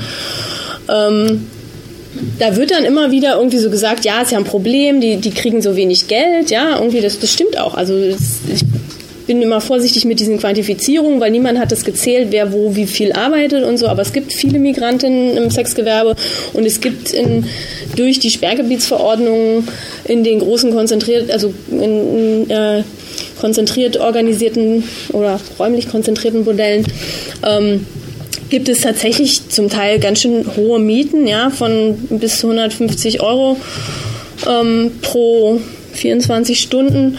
Ähm, bei Preisen für ja so ein, die, der Einstieg bei 25 Euro, ja, für den natürlich versuchen die dann immer noch ein bisschen irgendwas rauszuhandeln. Ne? Also sozusagen ist ja jetzt nicht immer nur die ganz kleinste, kleinste Nummer, sage ich jetzt mal, die, die passiert, aber trotzdem, also man kann sich schon ausrechnen, dass Leute relativ viele Kunden meistens dann doch männliche brauchen in solchen Bordellen, ähm, um überhaupt mal eine Miete finanziert zu haben. Ne? Irgendwie ähm, und ich finde es aber interessant, dass sozusagen dann, wenn man sich anguckt in, dem, in der Debatte im Moment, wie das so in den Medien diskutiert wird, ähm, dann wird immer gesagt, ja, das ist irgendwie ein Problem, die verdienen so wenig, ja, und dann ist aber irgendwie sozusagen die Lösung ähm, auf der Lösungsseite, wenn das, wenn das Interview dann irgendwie weitergeht oder der Zeitungsartikel dann weitergeht, dann ist immer, ja, und deswegen müssen wir Flatrate und Gangbang abschaffen, irgendwie so, ne, also sozusagen so, es gibt so ein paar so, so, so, ja, so eine Stellvertreterkonzepte, die so als, als das ist sozusagen der Inbegriff von schlechten Arbeitsbedingungen ähm, stehen. Wobei man eben sagen muss, gerade sowas wie Flatrate, das heißt ja einfach nur, dass irgendwie man einmal zahlt und dann so wie All You Can Eat halt so oft wie man will irgendwie Sex haben kann.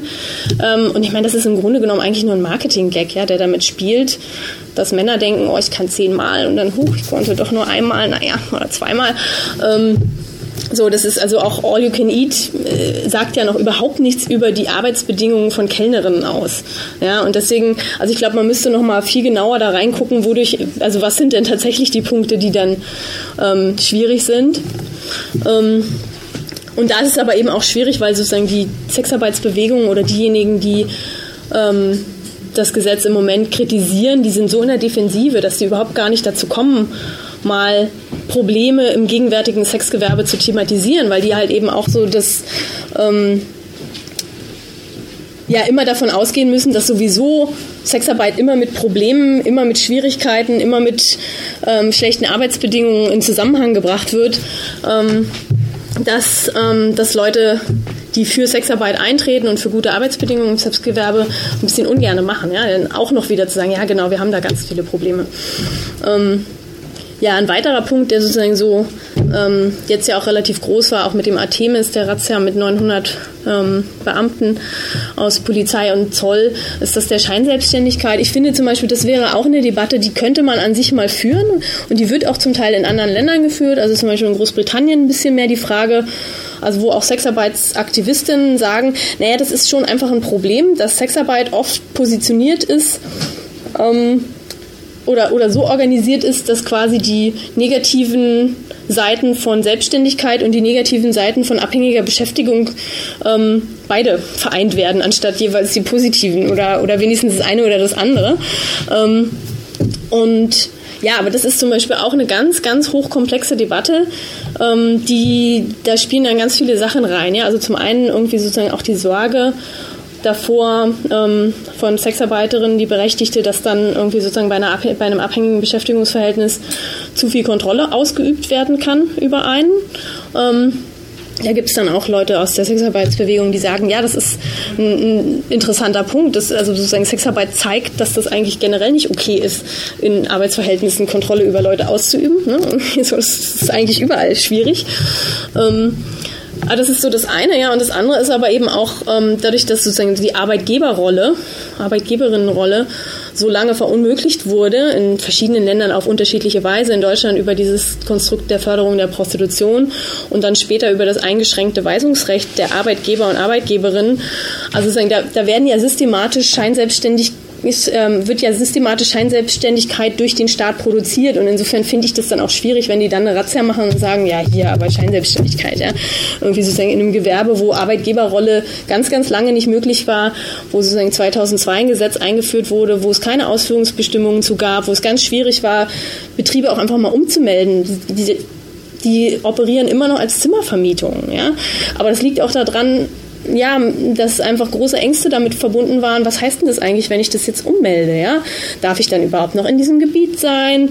Ist, oder sagen die dann bei der Gelegenheit, uh, Bauplanungsrecht steht aber entgegen?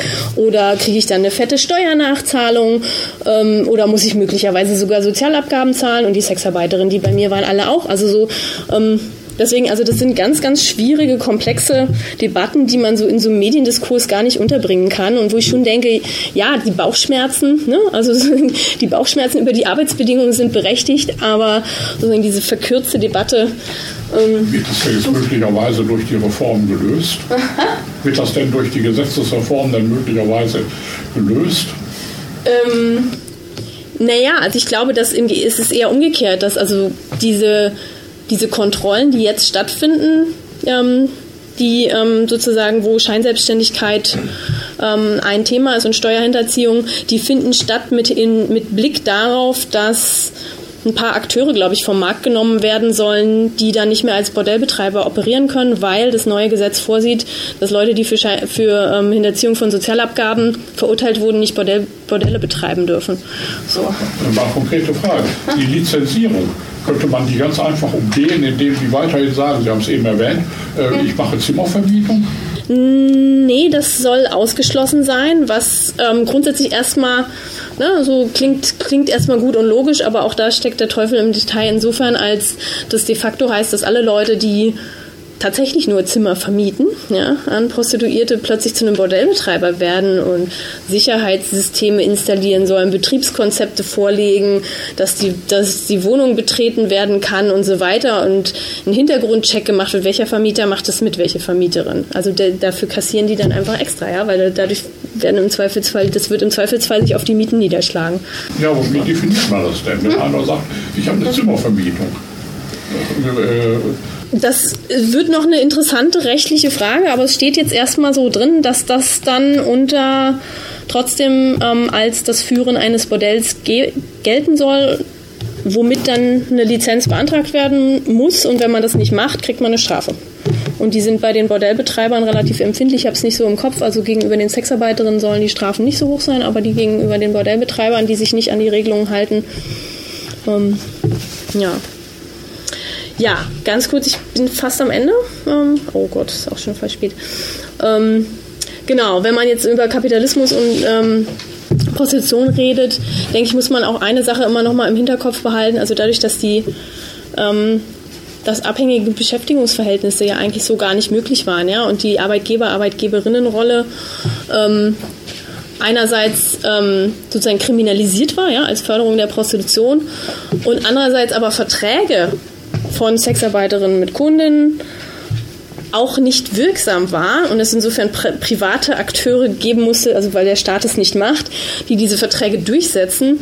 Ähm, gibt es natürlich in dem Gewerbe tatsächlich auch einfach ein bisschen ein Problem, dass es irgendwie keine gewerkschaftliche Organisierung sich so richtig rausbilden konnte. Also es gibt natürlich die Hurenbewegung, aber sozusagen eine, eine klassische gewerkschaftliche Organisierung hat so nie stattgefunden, dass sich eben abhängige Beschäftigungsverhältnisse so eigentlich nicht richtig durchgesetzt haben. Ähm, dass es eine relativ gut organisierte und zum Teil sicherlich tatsächlich auch ins, sozusagen mit kriminellen Methoden ähm, operierende Arbeitgeberseite gibt. Ja? Also das will ich jetzt überhaupt nicht pauschalisieren. Ähm, aber gerade da, wo Sperrgebietsverordnungen das räumlich so stark konzentrieren, wird natürlich auch die Arbeitgeberseite nochmal gestärkt. Und ich glaube, an der Stelle müsste man auch sich wirklich nochmal was überlegen. Ne? Also weil es gibt von den Hurenbewegungen, oh ja, gleich, ähm, es gibt schon so Ansätze der Organisierung, ne? aber es gibt nicht so ein klassisches Organizing von Arbeit oder so. Ne? Also es gibt so Peer-Projekte ähm, und es gibt auch Leute, die in Bordelle gehen, jetzt gerade mit Blick auf das Gesetz, um da ein bisschen in, ähm, aufzuklären und so. Ähm, und ich denke aber, man müsste eben auch mal sehen, dass einfach sozusagen die, die Phase des Fordismus, die Phase der bisschen Zivilisierung von Arbeit an der Prostitution relativ vorbeigegangen ist. Ja? Da, also wenn man es jetzt sehr überspitzt formuliert, könnte man fast sagen, da trifft echt so der Neoliberalismus direkt auf den Feudalismus. Ja? Also das ähm, ist jetzt, das ist jetzt wirklich sehr überspitzt, aber so ein bisschen, um zu verstehen, was man eigentlich verändern müsste an den strukturellen Bedingungen, das wäre sicherlich auch nochmal ein ganz wichtiges Thema, die Organisierung von Arbeitnehmerinnen. Aber jetzt wolltest du noch sagen. Also ich weiß, dass es bei Verdi eine äh, Kollegin gibt, ähm, irgendwas ja, mit Mirkovic oder genau. genau. Ich weiß nicht, ob die da immer noch äh, dran ist an dem Thema, aber die hat sich mhm. also so ja. äh, ja schon lange damit hm? beschäftigt. Das ja? stimmt. Es gab gerade so um diese Phase 2002, also sozusagen mit der Verabschiedung des Prostitutionsgesetzes, gab es von Verdi ähm, einige Aktivitäten, aber es ist trotzdem sozusagen insgesamt sehr wenig, weil auch einfach, das, es gibt ja auch kaum, kaum ähm, es sind ja auch kaum abhängige Beschäftigungsverhältnisse geschlossen worden. Ja? Also muss man auch sagen, die meisten waren nach wie vor entweder eben Zimmervermieter, also sozusagen es waren immer weiter irgendwie selbstständige Konstrukte, weil es, man muss auch mal sagen, dass zum Beispiel das wirklich auch ein Gewerbe ist, in dem zum Beispiel Preisbildung, ja, über Jahrzehnte, Jahrhunderte ein bisschen ohne die Berücksichtigung von Sozialabgaben und Steuern im weitesten Sinne oder sehr, sehr weitgehend funktioniert hat. Ja, und dann ist es auch irgendwie blöd, wenn man jetzt sagt, naja, aber ich mache das jetzt als einzige so und so. Ähm, das ist auch schwierig. Ja, also sozusagen da, das, da müsste man sich wirklich gute Übergangsregelungen überlegen, ähm, wenn man sowas irgendwie befördern wollen würde oder eben auch wirklich sich was überlegen, wie man Arbeitnehmerinnen stärker organisieren kann. Ja, ähm, ganz kurz nochmal, ich hatte ja gesagt, sozusagen der Sexarbeitsdiskurs, also von denjenigen, die jetzt auch gegen das ähm, Gesetz argumentieren, der neigt so ein bisschen manchmal zu leicht wirtschaftsliberalen Argumenten. Es gibt natürlich auch die, die, also ähm, durchaus antikapitalistische Argumente bringen. In Deutschland ist das nicht so ausgeprägt wie in anderen Ländern. Also Frankreich, Großbritannien zum Beispiel ist ein bisschen stärker. Ähm, da seht ihr jetzt mal wieder nichts. Ähm, das ist ein Flugblatt gemeinsam herausgegeben von Hydra, ähm, also der NGO in Berlin, und dem BESD, den Bundesverband Sexuelle Dienstleistungen, der sich sozusagen eigentlich jetzt auch mit Blick auf dieses Gesetz neu gegründet hat oder vor dem Hintergrund und dem damals noch existierenden BSD. Ähm, das war, glaube ich, nee, Blödsinn. Huch. Ich dachte, der wäre BUSD. Ähm, aber jedenfalls sozusagen die Vorgängerorganisation mehr oder weniger. Das eine sind die und das andere sind die ja, aber ich, ja, in, jein. Also, genau. Ähm, also im BESD sind auch Betreiberinnen mitorganisiert, aber nur, wenn sie vorher Sexarbeiterinnen waren. So, ähm, genau. Und der umgekehrt, aber der ähm, BSD äh, oder ich weiß nicht, manchmal hieß es ja auch BUSD, glaube ich. Ähm, der ist. Auch weiter, ne?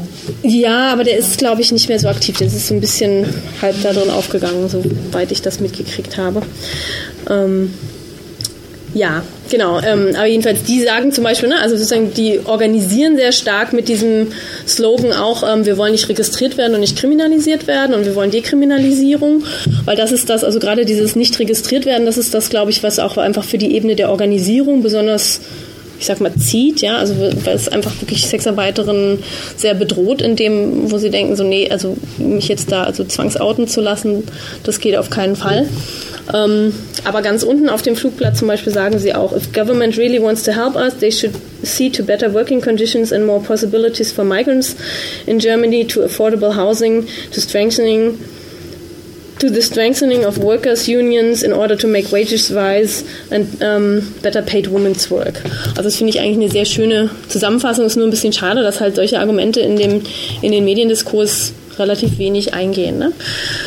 Ähm, genau, allerletzter Punkt. Ähm, ich hatte ja gesagt, ähm, sozusagen die, ich gehe mal so die Punkte durch, die im abolitionistischen Diskurs irgendwie vorkommen, mir da aber ein bisschen verkürzt erscheinen, aber die grundsätzlich für auch für linke Leute, für Feministinnen ähm, eine gewisse Re Relevanz haben und habe erstmal Geschlechterverhältnisse, dann Migration, Kapitalismus ähm, thematisiert und komme jetzt noch zum letzten Punkt, nämlich der Frage der Sexualität. Und da merke ich auch immer wieder, wenn ich mit Leuten rede, dass dann doch schon auch so ein bisschen Berufungsängste da sind. So, ah ja, aber das ist ja doch irgendwie schon auch echt ein intimer Beruf, ja, so. Ähm, so dieses, hm, also ich kann es mir dann doch selber nicht vorstellen oder so, so eine ähm, Sorgen, das kann ich auch sehr gut verstehen, weil niemand kann aus unserer Kultur so einfach hinaustreten, ja, und in unserer Gesellschaft ähm, wird Sexualität als sehr intim angesehen, werden bestimmte Körperteile als sehr äh, intim angesehen. Ich finde es aber trotzdem ganz interessant, dass das auf die gleichen Leute sind, die ansonsten so poststrukturalistischen Feminismen anhängen, ja, und mit Begeisterung Foucault lesen und so, ähm, wo man tatsächlich auch sagen muss, naja, aus so einer Perspektive ähm, muss man diese Natürlichkeit dessen, dass das so intim ist, schon in Frage stellen und ähm, auch mal sagen, so, naja, ist, also das ist ja kulturell sehr unterschiedlich, historisch sehr unterschiedlich, was wird als wie intim gesehen, ja. Ähm, und sozusagen auch, auch welche Körperteile, ja, also sozusagen eine, eine Zuweisung davon, dass das unbedingt, ähm, dass, dass zum Beispiel eine Vagina oder eine Penetration von einer Vagina unbedingt mit ähm, so ein viel intimerer Akt ist, als, ähm, sage ich jetzt mal, irgendwie in, in, einer, in einer häuslichen Pflege irgendwie jemanden den Hintern abzuwischen und die Exkremente zu entfernen. Ja? Also sozusagen, dass da diese Unterscheidungen gemacht werden, das, das ist schon was, was unsere Gesellschaft hervorbringt, diese Unterscheidung. Und trotzdem würde ich sagen, ähm, kann man das nicht einfach so wegwischen, sondern man muss eben irgendwie sagen, naja gut, aber die, die, die hegemonialen, also die dominanten Denkweisen unserer Gesellschaft, die ähm, haben ja auch erstmal Sexarbeiterinnen ja, und Sexarbeiter. Und die sind davon nicht unbeeinflusst. Und zum einen schlägt ihnen das als Stigma entgegen und zum anderen aber auch wirklich wahrscheinlich auch als eigene Überwindung irgendwie. Und das kann man durchaus auch als Teil von Arbeitsbedingungen fassen, ähm, mit diesen Schwierigkeiten umzugehen, ja, irgendwie sozusagen. Ähm, ja, genau, was wollte ich noch sagen? Ähm,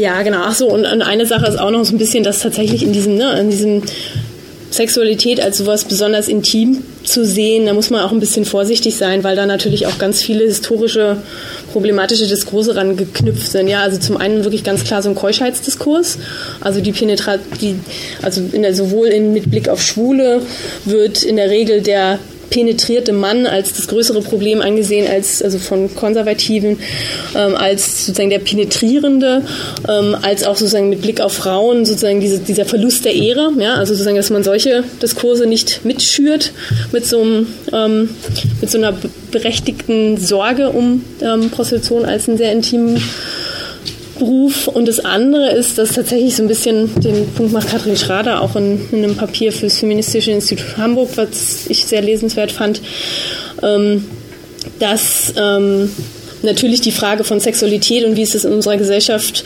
organisiert, auch durchaus hm, stark was damit zusammenhing, dass ähm, sozusagen Eigentum ähm, organisiert wurde über Vererbung in Familien, ja, irgendwie so. Und ähm, ja, ich denke mal, da muss man insgesamt ein bisschen vorsichtig sein, wenn man über Prostitution redet und ähm, sozusagen erstmal so ein bisschen so ein, oh Gott, aber ich könnte mir das nicht vorstellen, mit tausend Männern ins Bett zu hüpfen. Ähm, was ich total gut verstehen kann, wenn das erstmal Leute sagen, ähm, dass man nicht, nicht solche Bedeutungen ähm, unhinterfragt mittransportiert. Genau, jetzt bin ich auch. Das mit der Vererbung habe ich nicht verstanden. Ähm, Vererbung, was du gerade meintest. Ach so, naja, ja, naja, grundsätzlich, dass es schon sozusagen ähm, im Kapitalismus ähm, sozusagen Eigentum, ähm, dass es ein, ein, wichtiger Bestandteil von kapitalistischer Vergesellschaftung ist, dass ähm, äh, Eigentum vererbt wird über ähm, ja, etwas, was aus einer Sexualität in der, also ursprünglich mal sozusagen angekoppelt auch an Ehe ähm, stattgefunden hat und das natürlich sozusagen es bestimmte Verhältnisse gab, die daraus auch immer ausgegrenzt blieben. Ja? Also zum Beispiel früher ja auch wirklich die unehelichen Kinder dann eben nicht und irgendwie Prostitution definitiv auch was war, woraus jetzt keine Ansprüche an, was weiß ich, wieder an Adelstitel noch ansonsten irgendwas entstehen konnten. Ja? Also so, das, das meine ich jetzt einfach mit von dem, wie sich das historisch herausgebildet hat. Ne? Genau. Ja, Fragen, Kritik. Tod. Erstmal.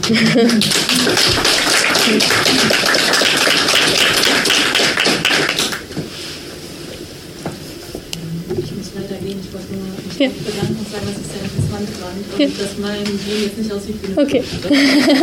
Danke, dass du das sagst. Das ist eine, ein Land, wo die Denkweise über Prostitution eine andere ist, als die, die wir hier vorfinden. Ähm ja, also sicherlich unter, also ich, ich glaube, es ist schon, ähm, also es gibt schon auch einen Zusammenhang zu dem, was wie die Regulierung in bestimmten Ländern ist und was die Leute über Prostitution denken. Gerade weil es so ein moralisch aufgeladenes Thema ist und die Mediendebatten dann sehr hochkochen, ähm, geht es also sozusagen in Schweden es ist wirklich sehr, sehr verbreitet zu sagen, Prostitution ist ja auch schlecht irgendwie so. Ähm, was durchaus auch, also empirisch nachgewiesen ist, dass mit der Einführung des Gesetzes nicht nur die Kunden, das war ja durchaus intendiert, ob man das gut findet oder nicht von dem Gesetz, dass die Kunden verachtet werden sozusagen, sondern dass durchaus auch eine Kriminalisierung von ähm, der Angebot, also von den Sexarbeiterinnen in der Gesellschaft verbreiteter ist. Ähm, ja, also das jetzt so als Vorspann. Es gibt natürlich Länder, also insbesondere Neuseeland, ähm, einige Bundesstaaten Australien, die ähm, stark in die Richtung der sogenannten Dekriminalisierung gegangen sind, also sozusagen die Idee, Prostitution, ähm, Sondergesetze für Prostitution abzuschaffen. Auch da nicht vollständig. Und ähm, sozusagen Prostitution möglichst weit gehen, als Arbeit zu regulieren. Ähm, wie weit sich das jetzt in der Gesellschaft niederschlägt, bin ich mir jetzt nicht ganz sicher. Also sozusagen, ich könnte jetzt keine Studie zitieren, die das sagt, aber grundsätzlich gibt, muss es ja immer einen gesellschaftlichen Konsens geben, um solche Gesetze zu verabschieden. Ähm, und ähm, ja, das ist, das wird immer so als Beispiel eingeführt. Ich finde es immer ein bisschen schwierig, so, also gerade in so moralischen Feldern, ja, werden immer so diese Modelle aus anderen Ländern diskutiert und hochgehalten und mit halbseitigen Studien belegt, ob, ob und warum welche besser oder schlechter ist. Also ich glaube, eine abschließende Bewertung, das ist toll, das ist schlecht, gibt es so nicht, aber es gibt schon Hinweise darauf, dass eine Regulierung die Prostitution sozusagen aus strafrechtlichen Sondernormen rausnimmt von den Sexarbeiterinnen als ähm, gut für die Arbeitsbedingungen angesehen wird. Ähm, es gibt zum Beispiel von Alice Auguston habe ich neulich eine Studie zu, zu Australien, zu verschiedenen Bundesländern, also wo sowas tatsächlich auch mal verglichen wird, ähm, gesehen. Andererseits muss man sagen, Australien und Neuseeland, die haben ganz schön repressive Migrationspolitiken und sind ja auch so abgelegen. Ähm, das heißt sozusagen das, was hier die Arbeitsbedingungen zum Teil so mies macht, nämlich wirklich, dass Leute sozioökonomische Bedingungen, Gründe haben, wo sie sich ähm, sehr gedrängt fühlen, zu miesen Arbeitsbedingungen Ja zu sagen, und zwar nicht nur im Sexgewerbe, das findet da in der Form auch, glaube ich, gar nicht so statt. Ne? Also so das. Hm.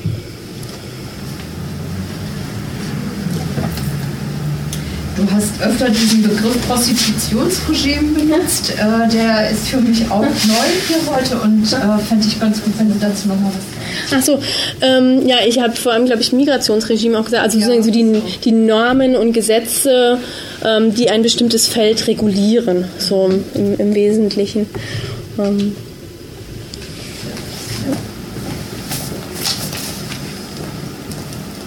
ist eben viel vom ähm, Diskurs in den Medien besprochen. Ja. Wie war denn der Diskurs in der Politik, äh, bevor die das Gesetz in den Umlauf gebracht haben? Und ich befürchte, ich kenne die Antwort auf meine Frage schon, aber wurden da irgendwie auch Sexarbeitende ein? Ähm, ja, das ist eine gute Frage. Jein, also ein bisschen schon, aber ähm, begrenzt. So, ne? Also es gab ja auch einfach schon eine, eine, unglaublich schwierige Debatte. Also CDU und SPD sind sich ja überhaupt nicht grün. Das heißt, ähm, also was das ähm, Gesetz angeht, das heißt, die hatten einfach schon mal unglaubliche Schwierigkeiten, sich da untereinander zu einigen. Ähm, deswegen wurden auch viele von den Debatten überhaupt relativ unöffentlich geführt. Ähm, es gab aber wohl durchaus gewisse Versuche, ähm, auf, auch auf den BSD, glaube ich, ähm, zuzugehen und zu sagen, naja, jetzt sag doch mal da so Standards für Bordelle, ja. Und das Ding ist aber, die hatten sich gerade erst gegründet, ja, weil sie gesagt haben, so, oh Gott, was kommt da auf uns zu?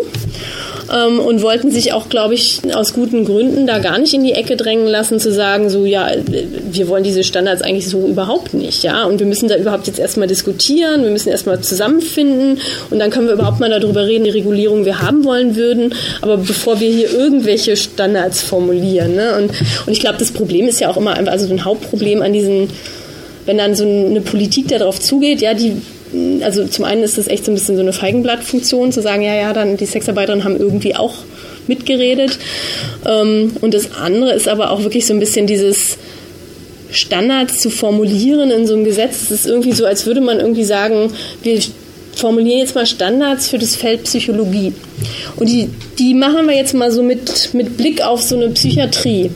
Und dann schreiben wir in das Gesetz rein, da müssen getrennte Toiletten und da darf man nicht wohnen, jedenfalls nicht als arbeitende Person und nö, nö, nö. Und, und dann vielleicht gibt es noch so einen kleinen Paragraph und im Übrigen bei kann es eventuell Ausnahmen in Einzelfällen geben. Ja? Ich meine, das würde doch niemand machen, irgendwie so, ja, und für, für zwei Psychotherapeuten, Therapeutinnen, die zusammen eine Praxis haben, das gleiche Gesetz, die gleichen Standards anzuwenden wie für Psychiatrie. Und so ungefähr funktioniert die Debatte über Prostitution. Und deswegen sagen dann natürlich auch zu Recht die Sexarbeiterinnen so, ey, wie sollen wir denn, wie sollen wir denn auf so einem Niveau Standards formulieren? Und das ist so ein bisschen diese Schwierigkeit. Ne? Also zum einen wirklich die Organisierung war natürlich einfach auch spät, ja, irgendwie von, die, die sind, die haben sich ja erst sozusagen stärker, stärker organisiert, ähm, das Sexgewerbe. In, mit, mit, als Reaktion auf ähm, den Gesetzgebungsprozess.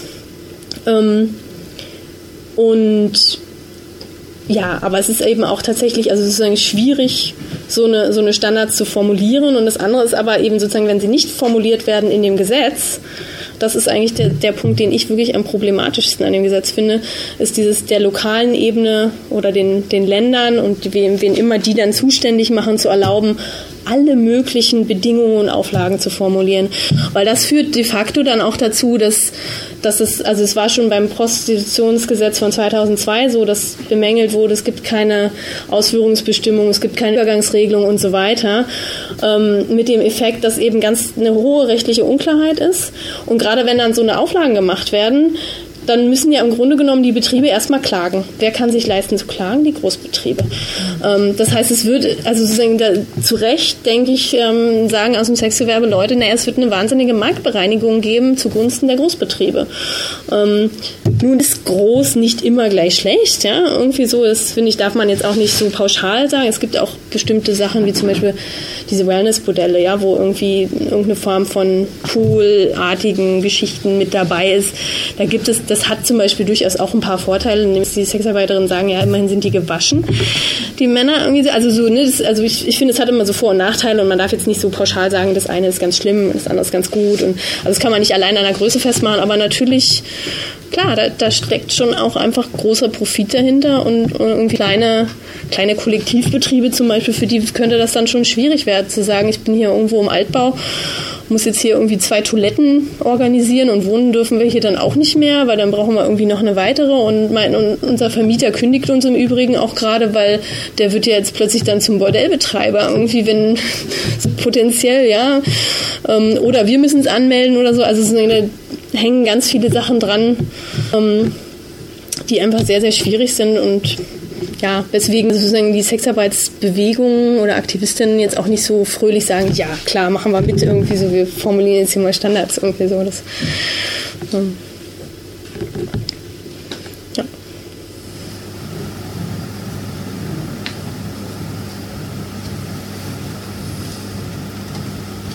Ich euch tot gequatscht. Keine Frage, ist auch eigentlich ein gutes Zeichen, wenn wir nicht fragen. Ich habe noch eine Frage, aber ich weiß gerade nicht, ich, ähm, genau, vielleicht habe ich einen Knoten im Kopf und ich habe gerade schon versucht, den zu lösen, aber ich komme einfach nicht drauf. Ähm, und zwar hm, hast du ja schon irgendwie nochmal gesagt, dass es schon eher überwiegend so ist, dass Frauen Prostitution oder Sexarbeit ja. anbieten ja. und Männer schon eher diejenigen sind, die es sozusagen nutzen. Mhm. Und jetzt würde ich mich äh, fragen, sozusagen, wie du das, was ja schon irgendwie so ein Stück mhm. weit so ein Machtverhältnis irgendwie mhm. impliziert, wie du das sozusagen eher in diese dekonstruktive hm. Denkweise einbringen könntest oder, hm. oder wie du ja. das beschreiben würdest oder ist das dann ja, mach, bevor hey. ich jetzt denke, was du sagen hm. könntest. Ja. nee, das auch, also das ist, also es hat sicherlich auch viel mit, mit ähm, sowas zu tun wie Einkommen oder so oder Einkommensgefällen, aber ähm, sozusagen so dieses Frauen wollen kuscheln, wollen langfristige, wollen Boyfriend Experience, wollen so, ne? Und während Männer den kurzen Sex wollen, das ist natürlich schon stark durch eine Gesellschaft ähm, geprägt, die ja, die da allglichen konservativen Ballast von Ehe und Familie, auch wenn das sozusagen ein bisschen aufgeweicht wird, ähm, noch mit sich schleppt.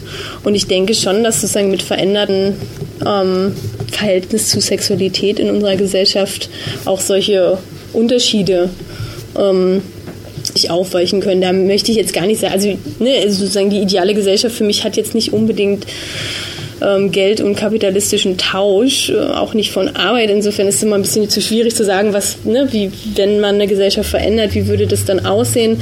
Aber grundsätzlich eine Sexualität, die nicht, nicht so klar an Gegenseitigkeit gekoppelt ist, weil das ist ja das, was sozusagen so der Kern dessen ist, wo wo Prostitution sich dann doch irgendwie unterscheidet, ähm, oder zumindest dem Diskurs nach, ähm, das kann ich mir schon relativ gut auch vorstellen, ja, irgendwie sozusagen, weil es ist, ich meine, bei anderen Sachen machen wir das ja auch, also so.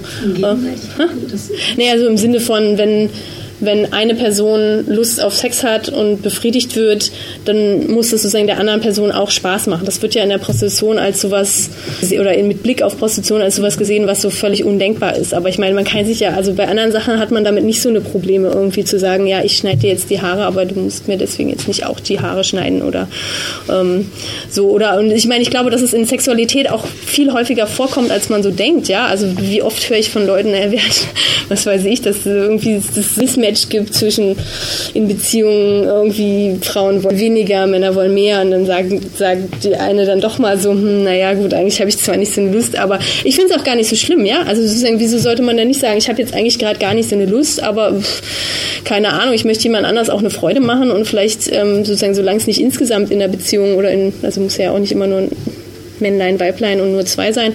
Ähm, aber jedenfalls, sozusagen, wieso sollte man nicht grundsätzlich bei verschiedenen Aspekten sagen, ja, irgendwie so, da, da kann man jetzt auch mal was für jemand anders tun und vielleicht in, in einer anderen Hinsicht auch jemand was für einen oder so und ähm, ja, so.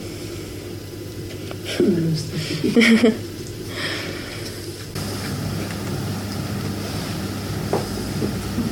glaube, dass das die Herausforderung auch ist, anders über, über ähm, Sexualität nachzudenken und auch das, die, die äh, Sexarbeit als Arbeit, einfach als Arbeit zu sehen. Ich habe aber auch einen Knoten im Kopf und zwar habe ich den Knoten im Kopf, äh, wenn man das mehr äh, unter dem Aspekt Arbeit und Arbeitsbedingungen und Veränderung von Arbeitsbedingungen diskutiert, dann kommen wir irgendwann auch dahin, natürlich mit den Arbeitenden, Ja. äh, äh, ja, Standards oder so zu, äh, zu formulieren. Also, Ja. äh, genau wie, wie ich äh, als Verkäuferin äh, nicht äh, mh, rund um die Uhr arbeiten will oder äh, wie ich als Verkäuferin auch nicht äh, äh, noch jemanden draußen stehen haben will, der mir vielleicht äh, äh, Geld abknüpft. Ne? Also kommt, da geht es irgendwann darum, ne? Standards zu formulieren. Ne? Und das ist wahrscheinlich aber im Moment ja, viel zu früh, so wie du das auch gesagt hast. Es braucht viel mehr Diskussion, es braucht, ähm, es braucht den Kampf oder den Widerstand der, äh, der Menschen, die im äh, Bereich arbeiten. Und es braucht die Unterstützung von, von den anderen, von uns, die dann nicht, so wie wir auch andere Streiks oder was weiß ich, unterstützen. Wir, Ja. wir, sind ja auch nicht alle Erzieherinnen und gehen trotzdem zum Erzieherinnenstreik. Ne? Ähm, also da ähm, irgendwann kommt es dazu, also auch diese, diese Standards zu formulieren ne? oder äh, dass man das als Arbeitskämpfe begreift, ähm, ja, Forderungen zu formulieren. Also eine Lösung, die so ein bisschen dieses Problem, also das wirklich einfach, ne, also sozusagen Standards zu formulieren, ist in der Gesellschaft total schwierig, wo so viel Ablehnung Ja. gegenüber Prostitution existiert, wo und so weiter. Und eben für so ein extrem heterogenes Gewerbe, was, ne, wie gesagt, irgendwie sozusagen auch eine Tradition von einer Regulierung, die nicht in allen Bereichen nur förderlich ist. Ähm, aber ein Weg, der da so ein bisschen drumherum geht, wäre tatsächlich stark zu machen, dass es eine alternative soziale Absicherung gibt. Ne? Also weil das bezieht sich ja auch gar nicht nur auf Prostitution, sondern es gibt ja schon eine lange Debatte in sozusagen der Wohlfahrtsstaat und Arbeitsforschung, dass sowas wie Sozialleistungen, das im Grunde genommen ähm, die auch ähm, Löhne stabil halten. Ja, in dem Moment, wo Leute sagen können, so, hm, ja, ich krieg auch irgendwie ähm, ähm, Hartz IV und also das war ja auch früher mal noch nicht ganz so stark an Arbeitszwang gekoppelt und so, ähm, dass das auch eine stabilisierende Funktion hat, dass Leute auch sagen können, nö, also alles mache ich auch nicht mit. So, ne? Und also sozusagen ähm, deswegen das, das fände ich wäre schon was, was wirklich auch verhindern würde, weil rein Standards, also sozusagen, ich glaube sozusagen mit Polizei und also weil das darauf läuft es dann am Ende immer so ein bisschen raus, sozusagen, wer, wer setzt denn so eine Standards durch? Selbst wenn es erstmal irgendwie das Gewerbeamt ist oder also selbst wenn man es stärker als Arbeit reguliert, ähm, sozusagen, das, das hilft einfach Leuten, die total prekarisierte Leben haben, überhaupt nicht so. Ne? Das ist irgendwie, ähm, weil es gibt ja auch in ganz vielen anderen ähm, Gewerbezweigen Standards und trotzdem werden die unterwandert und zwar auch, auch gerade wegen der großen Kontrollen. Also zum Beispiel, wenn man sich so den Bereich der Migration, ähm, also sozusagen so ähm, zum Beispiel der, der Lampedusa-Flüchtlinge, ja, so klassisch in, in vielleicht, ähm, was weiß ich, Italien Aufenthaltsrecht, in Deutschland zwar die Möglichkeit, sich aufzuhalten für drei Monate, um einen Job zu finden, aber dann muss man irgendwie eine Wohnung vorweisen, ähm, einen Job vorweisen und das alles irgendwie bürokratisch anmelden und so weiter. Und die Leute schaffen das ja oft irgendwie, ne? Also sozusagen, die wurschteln sich da irgendwie durch und wenn man dann aber anguckt, was machen die in der Zeit, natürlich gerade in der Zeit, wo sie sich irgendwie anmelden müssen, arbeiten die irgendwie für umsonst, schlafen sie auf der Straße und so weiter, so, ne? Und also sozusagen, obwohl da tausend Behördenkontakt da ist, so, ne? Das ist, ähm, und ich fürchte sozusagen, so ein bisschen würde man bei diesem großen Bereich von Leuten in der Prostitution, die ähm, oder wie groß er ist, wissen wir nicht, aber ähm, die sozusagen keine, keine soziale Absicherung haben, nie so ganz verhindern können, dass die diese Standards unterlaufen müssen, fast schon, ja, um zu überleben einfach.